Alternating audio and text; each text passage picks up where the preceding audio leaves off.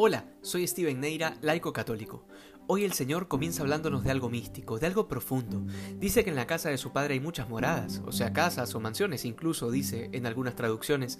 Y esto lo dice después de tranquilizar a los apóstoles que estaban un poco nerviosos y asustados, porque el Señor ya les había empezado a anunciar sobre su pasión y muerte. Y entonces Jesús nos revela esta realidad celestial, nos deja ver por una pequeña ventana cómo será el reino de los cielos. Pero no se queda ahí, sino que les dice a ellos y también a nosotros, a ti y a mí, que se va a prepararnos un lugar y que cuando vaya y prepare ese lugar volverá para llevarnos con él. Créeme que esto es una fuente constante de consuelo y también un desafío a la muerte. Date cuenta lo que te está diciendo el Señor, que tiene una casa preparada para ti en el reino de los cielos. ¿Y cómo es esto? Pues bueno, aquí en la tierra somos tantos los que luchamos día a día por ser fieles al Señor, que nos caemos y nos levantamos eh, nuevamente. Algunos somos más justos, otros más caritativos, otros más santos, pero sea como sea, no seremos desterrados de esa casa del Padre en la medida en que hayamos expresado constantemente nuestro deseo de vivir en ella. Obviamente, a través de nuestra fe y de nuestras obras. Y entonces quiere decir que probablemente haya una morada con tu nombre allá arriba.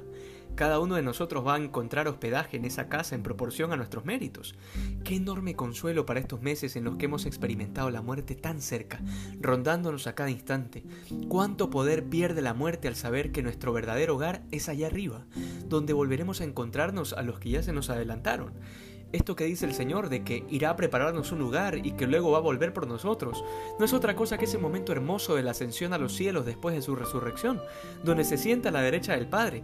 Y lo hermoso es que luego dice que va a volver por nosotros, es decir, lo que conocemos como el día del juicio o el fin del mundo, que es entendible que los no creyentes, los paganos, le tengan terror a ese día.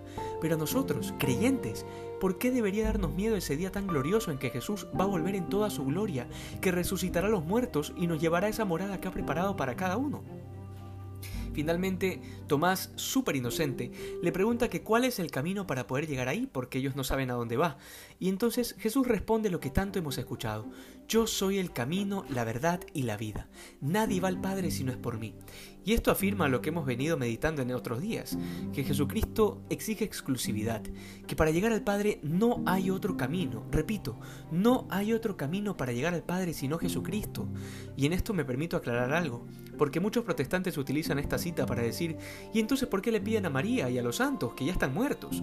Y yo confío en que esta pregunta sale por dos cosas.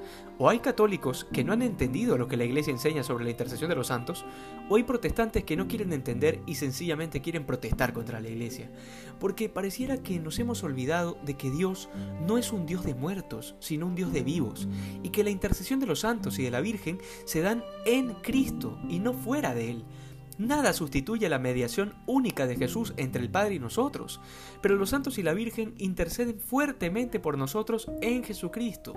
Claramente en Apocalipsis 5.8 se nos habla de las copas de oro que están llenas de la oración de los santos allí en la Jerusalén celestial.